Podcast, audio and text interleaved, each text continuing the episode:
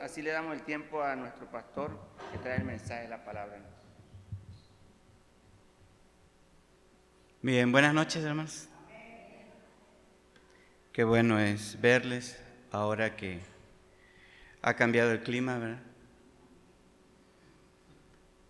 Bien, yo también quiero darle gracias a Dios porque ah, la situación de ayer con Esteban fue algo preocupante.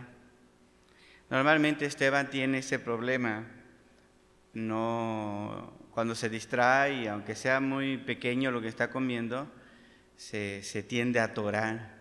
Ya ha pasado en varias ocasiones. Pero le bajas el volumen tantito. Este ha pasado en varias ocasiones y nos ha pasado a nosotros. Entonces, este, ya sabemos que eso es algo que normalmente puede llegar a, suceder si no se pone atención. Entonces, si nosotros nos espantamos, imagínense la maestra de Esteban, que estaba ahí cerca, estaba ahí cerca, actuó rápido, pero al no mirar que se controlara Esteban en el tose y tose y luego poniéndose todo rojo, pues sí, cuando llegó Vero y estaba un poco preocupada la maestra. Cuando yo lo vi todo rojo, dije, ya se trenzó con alguien. Pero no, gracias a Dios que, que ni pegó ni le pegaron, ¿verdad? en el sentido de que tuvo un problema de violencia y eh, por una parte eso me dio este, eh, alegría, pero pues también la otra parte, ¿verdad?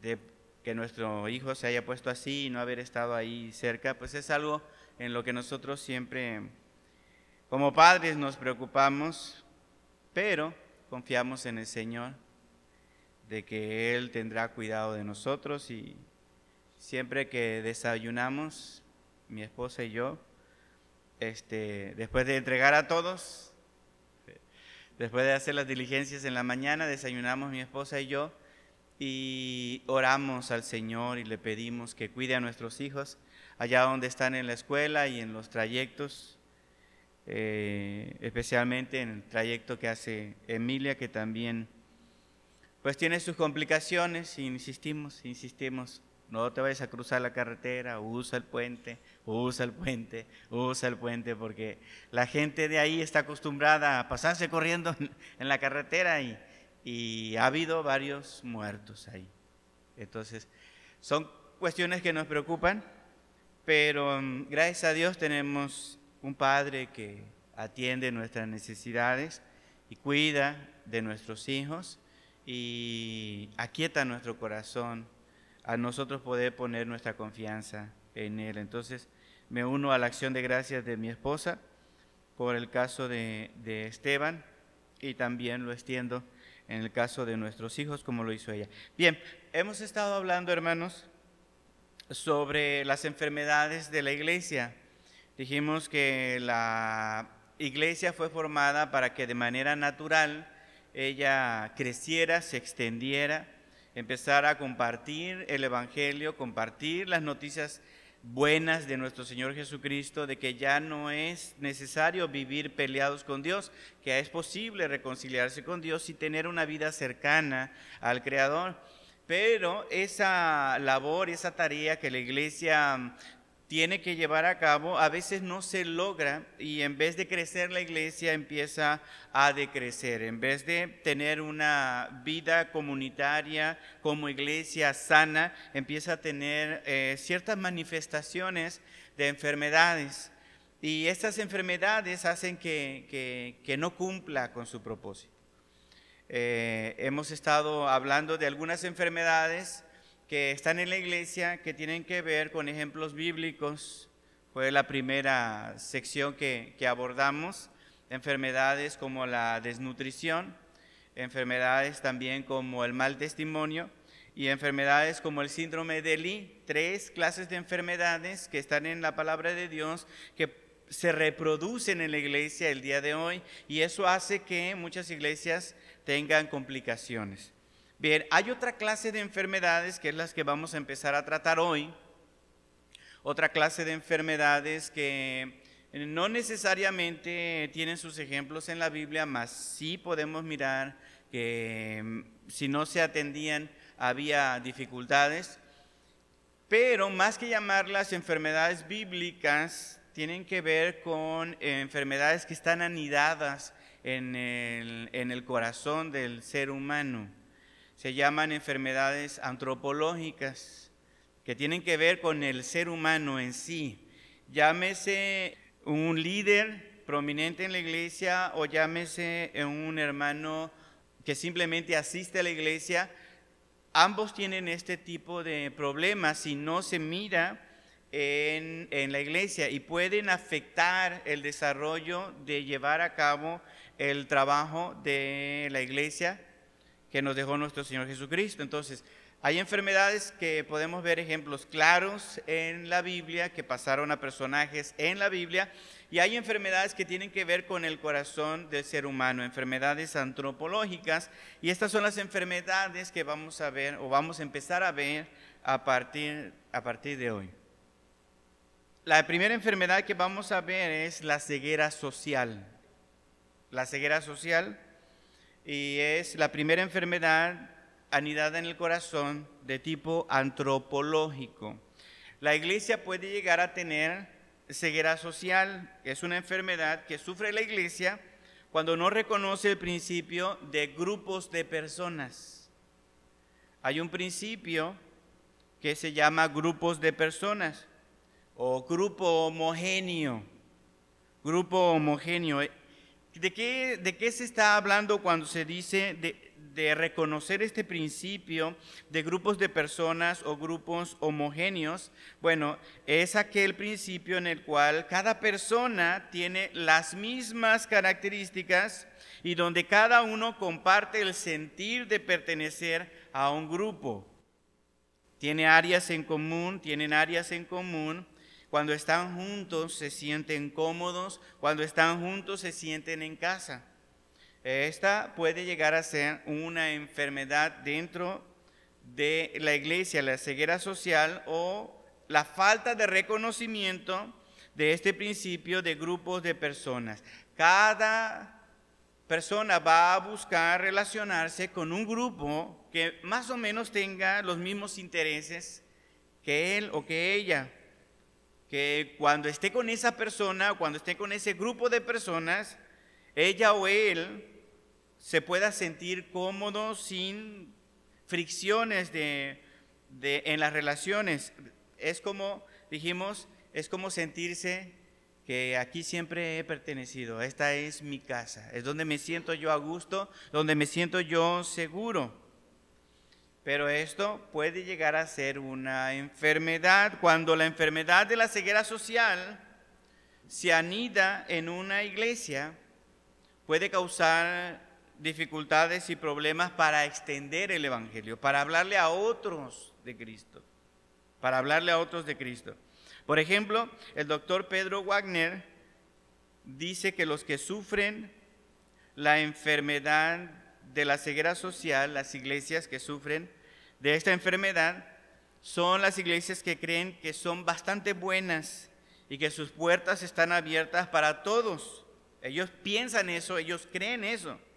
Si otras personas que llegan al grupo, dice eh, el doctor ah, Wagner, Wagner, si otras personas llegan al grupo y no se encuentran bien, no se sienten bien entre esta iglesia, no les gusta lo que hace esa iglesia, eh, la causa del problema no es la iglesia, ¿no? La causa, piensan los de la iglesia, son las personas que no vienen y se adaptan a lo que nosotros hacemos o lo que nosotros somos, la forma en la que nosotros nos desenvolvemos. Estas iglesias que sufren de ceguera, de ceguera ah, social, que no reconocen los grupos homogéneos, ni para bien ni para mal, son cristianos ciegos, son iglesias ciegas que creen que todos los cristianos deberían hablar igual. Eso dice el doctor Wagner. Son cristianos que pertenecen a esta iglesia, son iglesias que piensan que todos los cristianos deberían hablar de la misma manera. Cuando se paran y hablan en la iglesia, todos deben hablar de la misma manera. Deben degustar de la misma clase de música. ¿no? Deben tener los servicios a la misma hora, todas las iglesias cristianas, y deben tener la misma duración. Imagínense.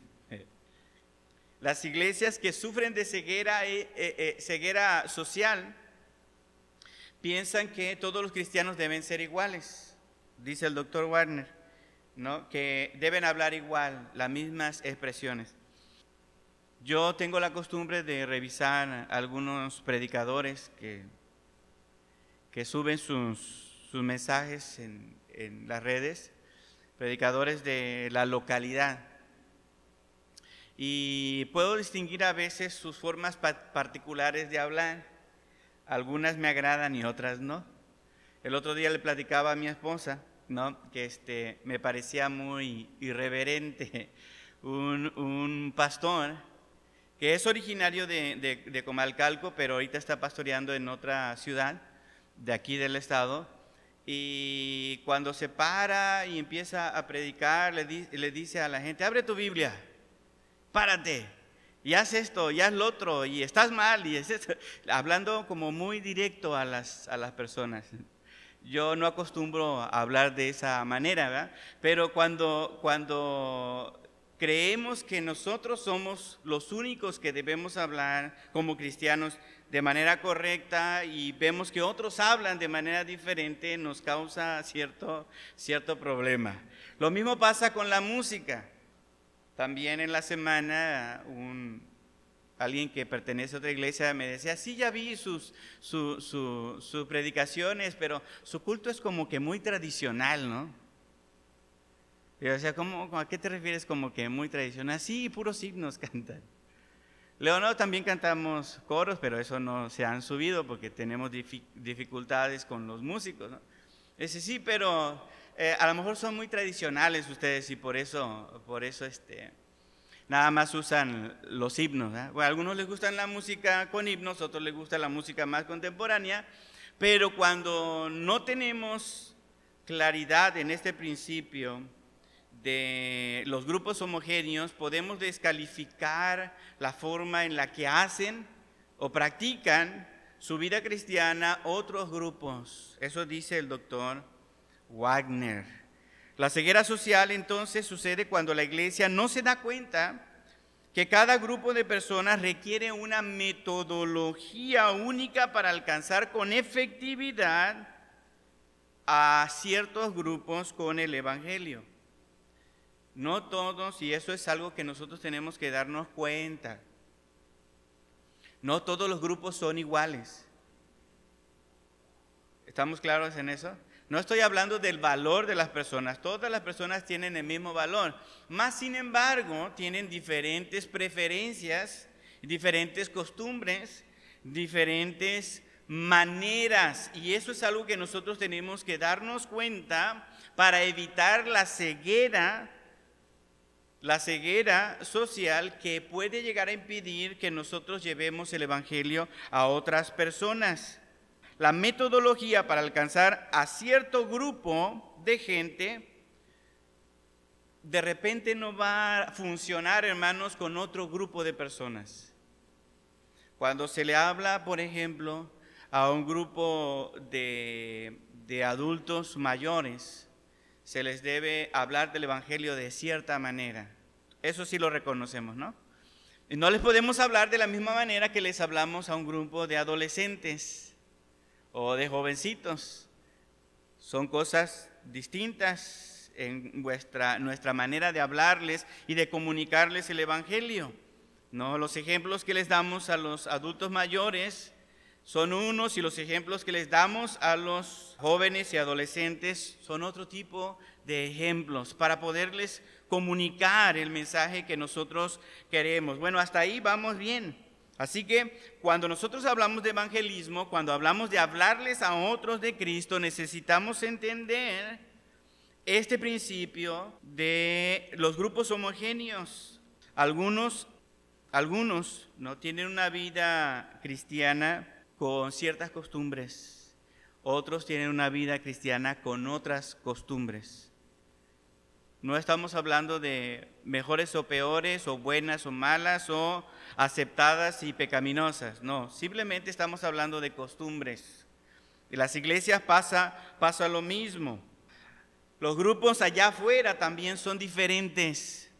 Estamos hablando de las dificultades que las iglesias pueden llegar a tener para poder compartir el Evangelio, que si no se dan cuenta de esa dificultad van a seguir no creciendo, sino decreciendo, hermanos. Decreciendo. Estos son, son, son estudios de gente que ha, ha mirado muchas iglesias en diferentes partes del mundo, hermanos. El libro ya se los compartí, se llama La dinámica de una iglesia que crece. ¿Cómo es una iglesia que crece? Bueno, tiene que darse cuenta de estas enfermedades para quitarlas de su congregación, porque quizá estas enfermedades no le están permitiendo cumplir con la misión. Uno de esos problemas entonces es la ceguera social, ¿no? Hay una manera de abordar a evangelísticamente a las personas de clase social pobres. Hay una manera de abordar a los de la, un estrato social más rico. hay una manera de abordar a las personas que no tienen mucho de conocimiento religioso, que no tienen mucho de conocimiento religioso. Y hay otra manera de abordar a las personas que tienen conocimientos religiosos, vocabularios religiosos. Una persona que no sabe ni siquiera de Jesús, que Jesús existió, hay una manera de hablar con él, pero una persona que ya ha estado en un grupo, llámese como se llame, adventista, mormón o testigo de Jehová o eh, pentecostal, ¿no? Y se ha alejado o que nunca se convirtió, estando allí, pero ya tiene lenguaje este, eh, evangélico, que ya tiene el lenguaje cristiano, son maneras diferentes de abordar. Su forma de hablar, el mensaje que nosotros tenemos que darles tiene que estar medido, pensado, adaptado a ese grupo en particular. ¿Por qué decimos esto? Porque esto mismo hizo el Señor Jesús. El Señor Jesús actuó de esta manera mientras realizaba su ministerio en la tierra. El Señor Jesús pudo reconocer los diferentes grupos homogéneos que había en su sociedad y Él les habló de diferentes maneras a unos y de diferentes maneras a otros. Quizá para nosotros nos cueste un poco de trabajo esto, hermanos, porque decimos, no es que hay que tratar a todos igual y hay que hablarles a todos igual. Y eso puede llegar a ser un grave error para nosotros como iglesia. Al no reconocer las diferencias que hay a nivel social y la gente busca a nivel social relacionarse con cierto tipo de personas y nosotros debemos aprender estas características porque el Señor Jesús lo hizo de esa manera. Nuestro Señor Jesús habló en su metodología adaptándola a grupos de pobres, a grupos de ricos, a grupos religiosos, les habló de una manera, a no religiosos les habló de otra manera. Su forma de hablar, su forma de expresar su mensaje era distinto. Vamos a ver ejemplos. Cuando el Señor Jesús habló con la mujer samaritana. Vamos al Evangelio según San Juan. Evangelio según San Juan capítulo 4. Versículos 7 al 10. Evangelio según San Juan, capítulo 4, versículo 7 al 10. Dice, vino una mujer de Samaria a sacar agua. Y Jesús le dijo, dame de beber. Es una situación que cotidiana, es una situación habitual, normal. Jesús está junto al pozo viene una mujer de Samaria a sacar agua y Jesús le dice, dame de beber. Luego dice el versículo 8, pues sus discípulos habían ido a la ciudad a comprar de comer. La mujer samaritana le dijo, ¿cómo tú, siendo judío, me pides a mí de beber que soy mujer samaritana? Porque judíos y samaritanos, ¿qué dice ahí? No se tratan entre sí. Respondió Jesús y le dijo, si conocieras el don de Dios, ¿y quién es el que te dice, dame de beber? Tú le pedirías y él te daría qué? Agua viva de una situación cotidiana de una mujer que es habitual que vaya al pozo, Jesús esa situación cotidiana la utiliza para hablar de verdades espirituales. Habla de agua, dame de beber, y después de allí, con la argumentación de la mujer, él, empieza a hablarle de algo mucho más profundo, de una realidad espiritual que ella necesita saber en comparación con algo que ya conoce, agua normal a agua viva, agua que puede hacer que una persona realmente pueda vivir y pueda sostenerse. De esa manera Jesús habló cosas espirituales, habló de la necesidad de las personas de conocer de Él y de reconciliarse con Dios de una manera tan sencilla, de una manera tan natural, con la mujer samaritana, pero no lo hizo así con Nicodemo. Capítulo anterior, capítulo 3, Evangelio según San Juan, capítulo 3, versículo 1 al 4. Vamos, estamos haciendo el contraste en la manera en la que Jesús le habló a una mujer sencilla que iba al pozo y ahora cómo va a hablarle a otro personaje conocido también por nosotros, Juan capítulo 3, versículo 1 al 3. Había un hombre de los fariseos que se llamaba Nicodemo, un principal entre los judíos. Ya estamos hablando de otro, otro tipo de persona. ¿Se dan cuenta? Otro tipo de persona. Este vino a Jesús de noche y le dijo, rabí, sabemos que has venido de Dios como maestro, porque nadie puede hacer estas señales que tú haces si no está Dios con él.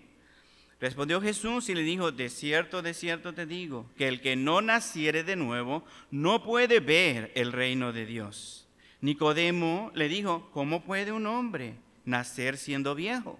¿Puede acaso entrar por segunda vez en el vientre de su madre y nacer? Incluso traté de hacer un poquito el cambio de mi voz para que ustedes noten la manera en la que está hablando ahora Jesús con Nicodemo y cómo se acerca a Nicodemo, una persona estudiada una persona importante entre los judíos, un principal entre los judíos, que va de noche porque tiene cierto temor por su posición. Por su posición tiene temor de ir a Jesús de día, pero está interesado y quiere, quiere relacionarse con Jesús, quiere entender a Jesús a nivel intelectual, a nivel doctrinal. Y Jesús no le habla de la misma manera, sino empieza a hablarle a su necesidad, algo más profundo, algo que él no conoce, pero que le llama la atención de manera intelectual. Y Nicodemo le dice, ¿cómo puede ser esto? Y ya Jesús empieza a explicarle. La forma en la que Jesús aborda a la mujer en el pozo es una forma. Y la forma en la que Jesús aborda a Nicodemo cuando él viene de noche es otra manera. ¿Se entiende, hermanos? Así que la ceguera social prohíbe a las iglesias, les impide a las iglesias ser efectivos en la evangelización, porque a veces, hermanos, utilizamos metodologías que son diseñadas para alcanzar un grupo de gente diferente a nuestro entorno, o a la gente con la que nos relacionamos, o a la gente a la que queremos alcanzar. Pero usamos métodos de evangelismo que no son diseñados o no han sido pensados para esta clase de personas. Por ejemplo, supongamos que hay un templo ubicado en el centro de la colonia. Se llama Getsemaní. Ese templo se llama Getsemaní. Es un templo ubicado en una colonia de clase media alta. Esta iglesia Getsemaní. Es muy formal esta iglesia y está acostumbrada a la vida muy ordenada. Los que asisten a esta iglesia, la iglesia de Getsemaní, por lo regular son abogados, son médicos, son profesionales de alto rango. ¿Sucede que hay iglesias así, hermanos? Hay iglesias así, ¿no? Y no es muy probable que crezca la iglesia, esta iglesia, si permite que entre a su congregación cierta informalidad que a veces podemos ver en las iglesias pentecostales. Ellos son iglesias, o este grupo de personas, son profesionistas muy rígidos en ciertas cosas, muy formales en ciertas cosas, con un lenguaje muy pensado, no van a hablar nada más por hablar, y todo lo que va a suceder en el culto tiene que estar para ellos bien organizado, bien planeado. Así que si se introduce esta forma más, más informal, por ejemplo, de las iglesias pentecostales entre su iglesia, no va a crecer de la misma manera, la gente no va a tener la misma cohesión entre ellos. Estaría en su iglesia introduciendo costumbres no adecuadas para esas personas y a los miembros o los miembros empezarían a salir a buscar una iglesia más cómoda para ellos, más cómoda. Diría, no, aquí como que ya se volvió un relajo. Llegaron estos grupos de personas a la iglesia y ya se, se perdió toda la formalidad, se perdió que empezáramos a tal hora, se, se perdió, ya cualquiera habla y dice y todo el mundo hay ruido por todos lados, este grupo de personas estaría incómoda ahí y empezaría a salir. Ahora, lo mismo pasaría en una iglesia de corte pentecostal que está acostumbrada a la informalidad, que está acostumbrada a una manera de relacionarse distinta y llega a un grupo de personas que son más estructurados y empiezan a cambiar la liturgia, empiezan a cambiar las cosas, empiezan a poner, ¿qué va a suceder? Los que están más acostumbrados a la informalidad se van a ir a buscar otra iglesia o van a formar otra iglesia que tenga las características con las que ellos se sienten más cómodos. ¿Estamos de acuerdo, hermanos? Que tal vez algo de eso pudo habernos estado pasando en algunos años. puede ser, puede ser. ¿Mm?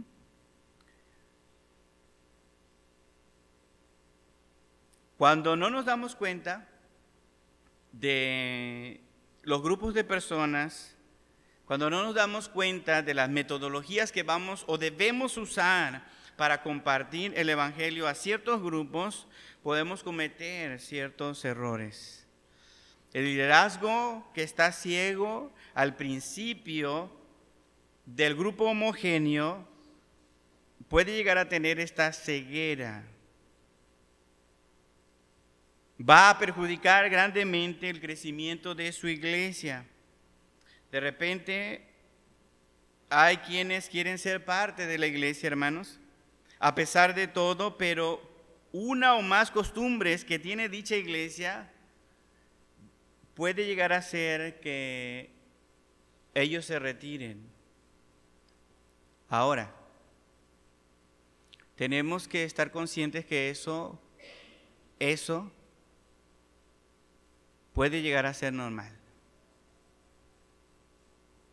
¿Mm? Ahí yo les puse un contraste entre un tipo de iglesia y otro tipo de iglesia.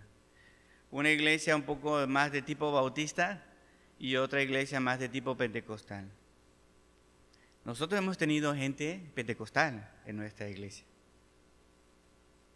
Y les ha costado mucho trabajo adaptarse a nosotros. Y si nosotros vamos a una iglesia pentecostal, hermano, nos va a costar mucho trabajo estar ahí.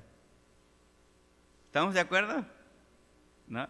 Sabemos que son nuestros hermanos que aman al Señor, que buscan tener una vida santa, pero no estamos acostumbrados a su forma de adorar. Porque son costumbres diferentes, formas diferentes. Así que Ah, nosotros tenemos que darnos cuenta de eso.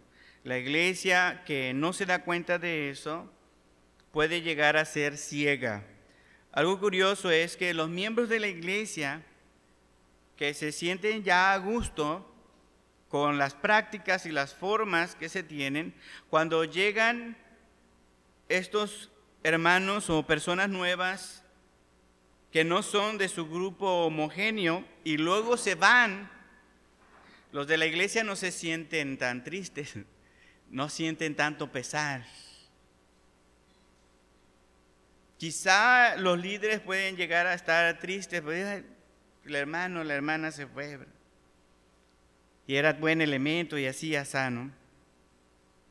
Pero tal vez la congregación completa puede llegar a tener la actitud de, pues si no te gusta lo que hacemos aquí, ve y búscate otra iglesia.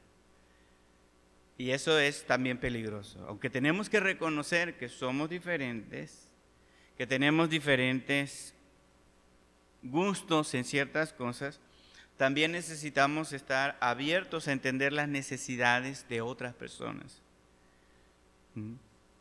Por supuesto, no lo decimos a veces con esas palabras, no ve y búscate otra iglesia, pero, pero con nuestras actitudes decimos, pues, si no te sientes a gusto aquí, ¿Qué te puedo decir? Hay tantas en la colonia, ¿verdad?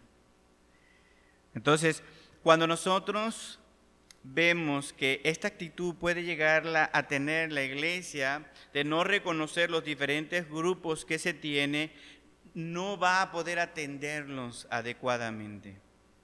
A quienes les gusta más cierta informalidad, a los que prefieren más formalidad, a los que les gusta más los cantos, los coros, una adoración más festiva, más libre. A los que les gusta una adoración un poco más formal, más estructurada con himnos tradicionales. ¿Ven cómo está el contraste entre himnos tradicionales y cantos liberales? Pero no necesariamente tienen que estar opuestos, sino saber en qué momento y en qué, hermanos, hay este tipo de preferencias y necesidades. ¿Cómo se sana, hermanos, una enfermedad como esta, que es mayormente desconocida para los miembros? Tenemos que enseñar primero, hermanos, la verdad bíblica y universal de la iglesia. La iglesia es universal. Y la iglesia debe reconocer que ante los ojos de Jesucristo todos los miembros son iguales. Eso es algo que siempre debemos poner como base. La iglesia es universal y todos los miembros ante los ojos de nuestro Dios son iguales. Primera de Timoteo, vamos a la primera carta de Timoteo, capítulo 2, versículo 3 y 4.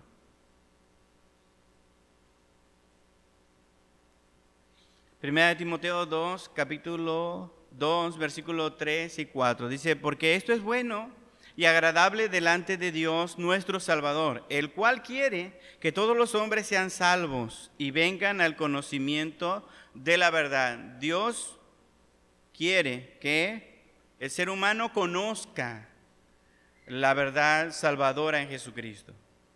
No hay distingo de personas, ricos, pobres, jóvenes, eh, maduros, ancianitos.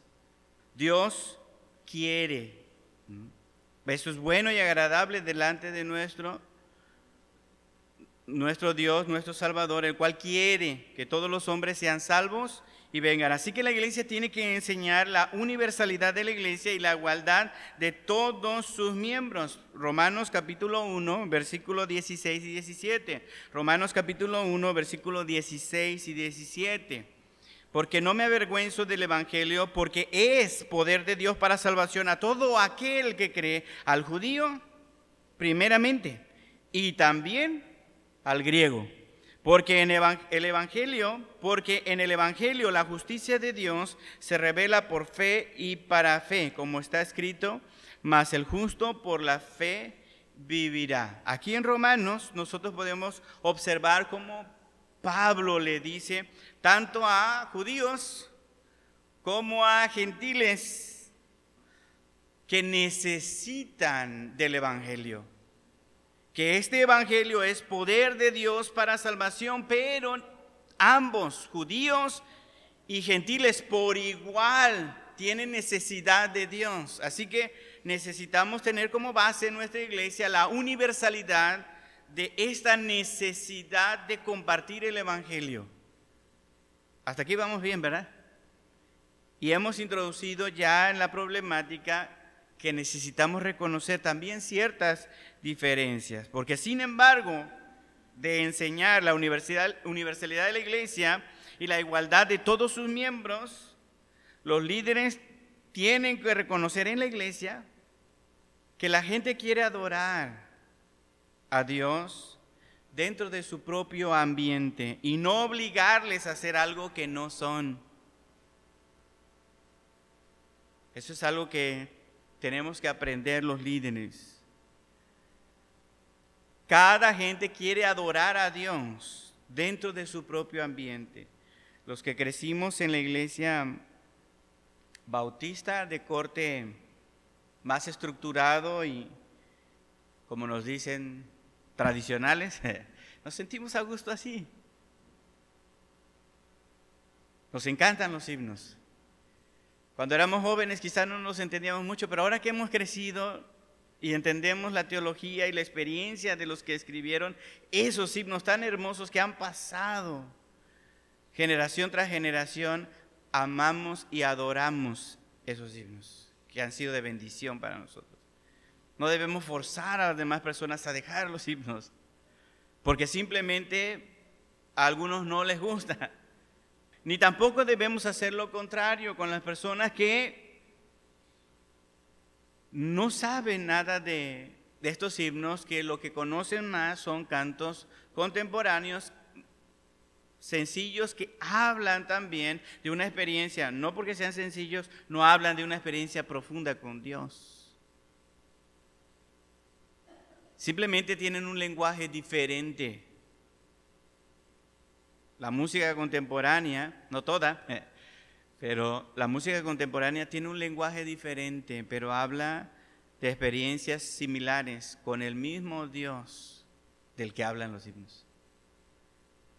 Cada iglesia debe analizar, hermanos, el grupo de gente predominante en cuanto a la clase económica, en cuanto a la clase social, en cuanto a la demografía. A base de este estudio, el liderazgo debe programar sus metodologías, debe programar sus estrategias, debe hacer sus programas para alcanzar a un mejor grupo de personas, utilizando metodologías preevangelísticas y evangelísticas adecuadas para cada grupo. Eso es un trabajo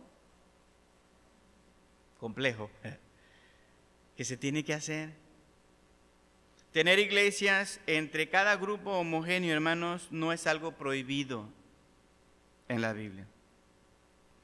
A veces nosotros somos muy dados, Esa es una iglesia de ricos. Y esos ricos no tienen necesidad de Dios. No son pecadores no han sido redimidos por Cristo. Si no aceptan a Cristo los ricos, ¿a dónde se van a ir, hermanos? También, ¿verdad?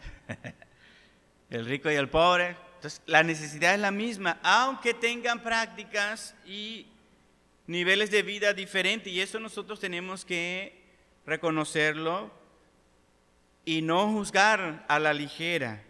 No es algo prohibido en la Biblia el tener diferentes grupos homogéneos. Pablo, por supuesto, llama a la iglesia a la unidad. Primera de los Corintios, capítulo 12, todo el capítulo, no lo busquen, pero todo el capítulo de Primera de los Corintios 12 habla que Pablo le interesa que la iglesia esté unida. Presenta al cuerpo como algo que tiene diferentes partes. ¿Recuerdan, no? El oído no es la nariz, ni la mano es el pie no es ajeno el apóstol Pablo a la esfera de la realidad de concebir diferentes clases de iglesias o diferentes funcionalidades dentro de la iglesia. Cuando lo trasladamos a los grupos de iglesias, que la iglesia es universal, y hay diferentes clases de iglesias, los bautistas, entre los bautistas, pentecostales, presbiterianos, cada uno puede ser una parte diferente del cuerpo. Porque no es por la denominación, sino por su fe en Jesucristo. Pero tienen prácticas diferentes, con costumbres diferentes. Si la iglesia es una a nivel mundial, la verdadera iglesia de Jesucristo, las iglesias denominacionales, las iglesias locales son parte de ese cuerpo. Si lo trasladamos a, más allá de la iglesia local. Hay algunas que son la mano, hay otras que son el pie, ¿no?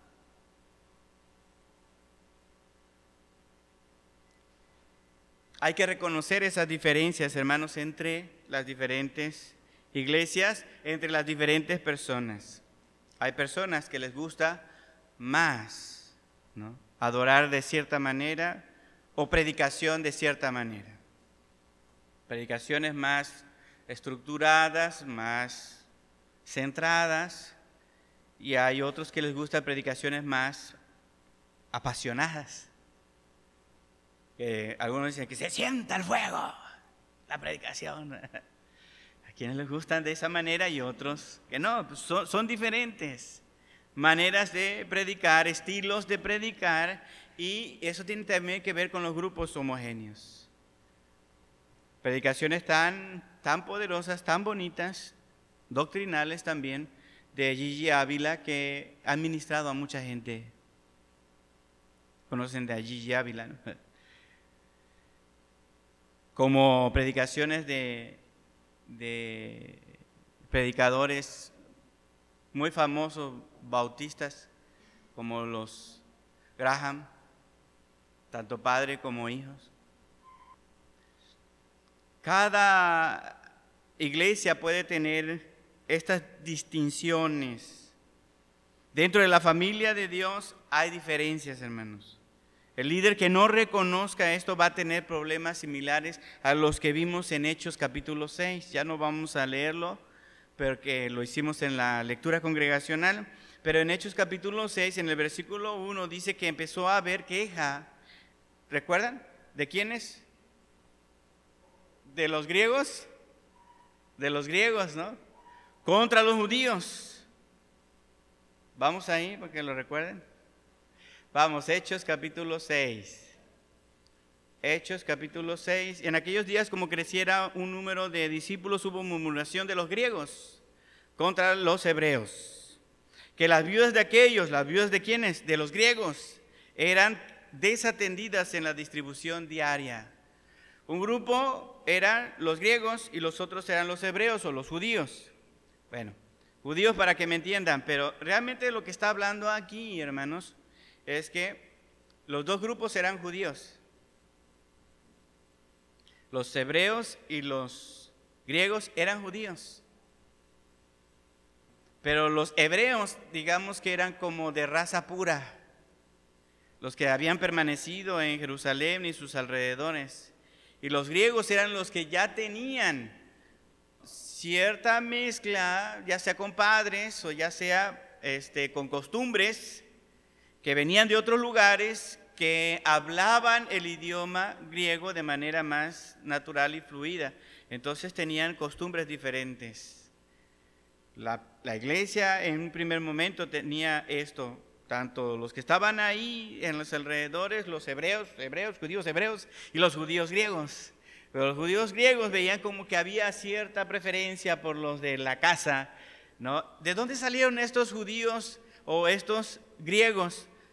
Algunos creen que fue de la predicación del apóstol Pedro en Pentecostés, cuando gente venía de diferentes lugares a Jerusalén para celebrar en tiempo de la Pascua. Entonces iban de todos los lugares y estaban allí. Pedro predica, se convierten y forman parte de la iglesia, ya no se regresan, se forman parte de la iglesia, pero hay grupos diferentes. Y unos ven una cosa y otros ven otra cosa y empieza a haber dificultades. ¿Cómo se resolvió esto? los apóstoles dan una propuesta y la gente dice que eligió a varios hombres. En el capítulo 5, en el versículo 5, agradó la propuesta a la multitud y eligieron a Esteban, a Felipe, a Prócoro, a Nicanor, a Timón, a Parmenas y a Nicolás, prosélito ¿Prosélito de dónde? Si ustedes se dan cuenta, entonces todos los que fueron nombrados ahí por sus nombres no eran hebreos por sus nombres. Todos ellos eran griegos, de origen griego. Había un problema, ¿quiénes estaban quejando? Los de origen griego. ¿Cómo se resolvió? La gente dijo, pues vamos a poner gente griega porque los apóstoles son judíos. Ahora los que van a servir, que sean griegos y así se equilibra la cosa. Necesitamos mucha sabiduría para guiar la iglesia a los líderes. No es fácil, hermanos, cuando hay conflictos, cuando hay estas diferencias entre los grupos dentro de la congregación. Cuando esto no se reconoce, cuando no se atiende, entonces hay más problemas para poder hablarles a otros e incluirlos en nuestra iglesia con nuestras costumbres, con nuestras formas. Hay gente que no le gusta, hermanos, este principio y hay que reconocerlo. Hay gente que dice, no, todos somos iguales y debemos orar ah, y hablar y cantar y tener el culto de la misma manera, porque la iglesia de Dios es una. ¿no? Hay gente que dice eso, así que no, es que a las seis es en paraíso, a las seis debe ser en Comalcalco, o a las once de la mañana tiene que ser el culto en tal y tal lugar, como en todos. Y es que se tiene que hacer con guitarra. No debe meter batería, solo guitarra. En todos los lugares tiene que ser guitarra porque la guitarra es el instrumento de Dios para los mexicanos. el instrumento de Dios para no hay otro instrumento para los mexicanos. Los mexicanos la guitarra. A lo mejor los alemanes el piano, el órgano, pero para los mexicanos hay gente que dice, "No, así tiene que ser de una sola manera todos", ¿no? Pero incluso las personas más críticas a este principio, por ejemplo, si hablan español y se van a un país donde no hablan español, ¿a quién van a buscar? ¿Qué tipo de iglesia van a buscar? Si no hablan inglés, por ejemplo, se van a Estados Unidos, ¿van a buscar una iglesia en inglés? ¿Verdad que no? Van a buscar una iglesia donde se hable español, porque es su grupo homogéneo. Y si en esa iglesia que se habla español son de diferentes nacionalidades, argentinos, este, panameños, de Costa Rica, de Chile, mexicanos. Bueno, está esa iglesia ahí, muchos latinos. Pero a dos cuadras más hay una iglesia de puros mexicanos y yo soy mexicano. ¿A cuál creen que voy a ir? Arriba México, ¿eh? Ah, ¿Por qué? Porque allá en los convivios va a haber mole. va a haber mole. ¿No? ¿Sí me explico, hermanos? Porque nos sentimos más a gusto con las personas que son más similares a nosotros. Y eso es algo que nosotros tenemos que reconocer en el ámbito de las relaciones. Es una necesidad que tenemos en el corazón y puede llegar a ser o un impedimento, o un impedimento o puede ser una ventaja para poder realizar el trabajo que Dios, que Dios nos pide. Así que la ceguera social no se convierte en enfermedad cuando la iglesia dirige sus esfuerzos no solamente a un solo grupo de personas, sino a varios. Y les da valor a todos y los entiende y busca adaptar sus metodologías, sus liturgias sus cultos, su lenguaje a los que forman parte de su congregación. Tenemos una iglesia que puede ser un espacio para que en la mañana puedan venir a cantar de manera más libre, con cantos, con coros, con guitarra, con piano, hasta pandero. Quizá la batería no, porque todavía está muy pequeño. Se va a escuchar muy fuerte, pero, pero también tiene que ser un espacio para que el domingo en la tarde nosotros podamos celebrar un culto con himnos y que la gente pueda empezar a aprender y apreciar, como lo hacemos nosotros, el valor histórico, teológico de los himnos. A veces no tenemos que elegir o una cosa u otra. Pareciera que las iglesias a veces así se distinguen, ¿verdad? Pero en nuestro caso debemos aprender el principio de los grupos homogéneos y no ser ciegos a esa realidad. Jesús no lo fue, los apóstoles no lo fueron y quizá puede llegar a ser ese un problema actual en nosotros. Vamos a ponernos de pie, vamos a orar.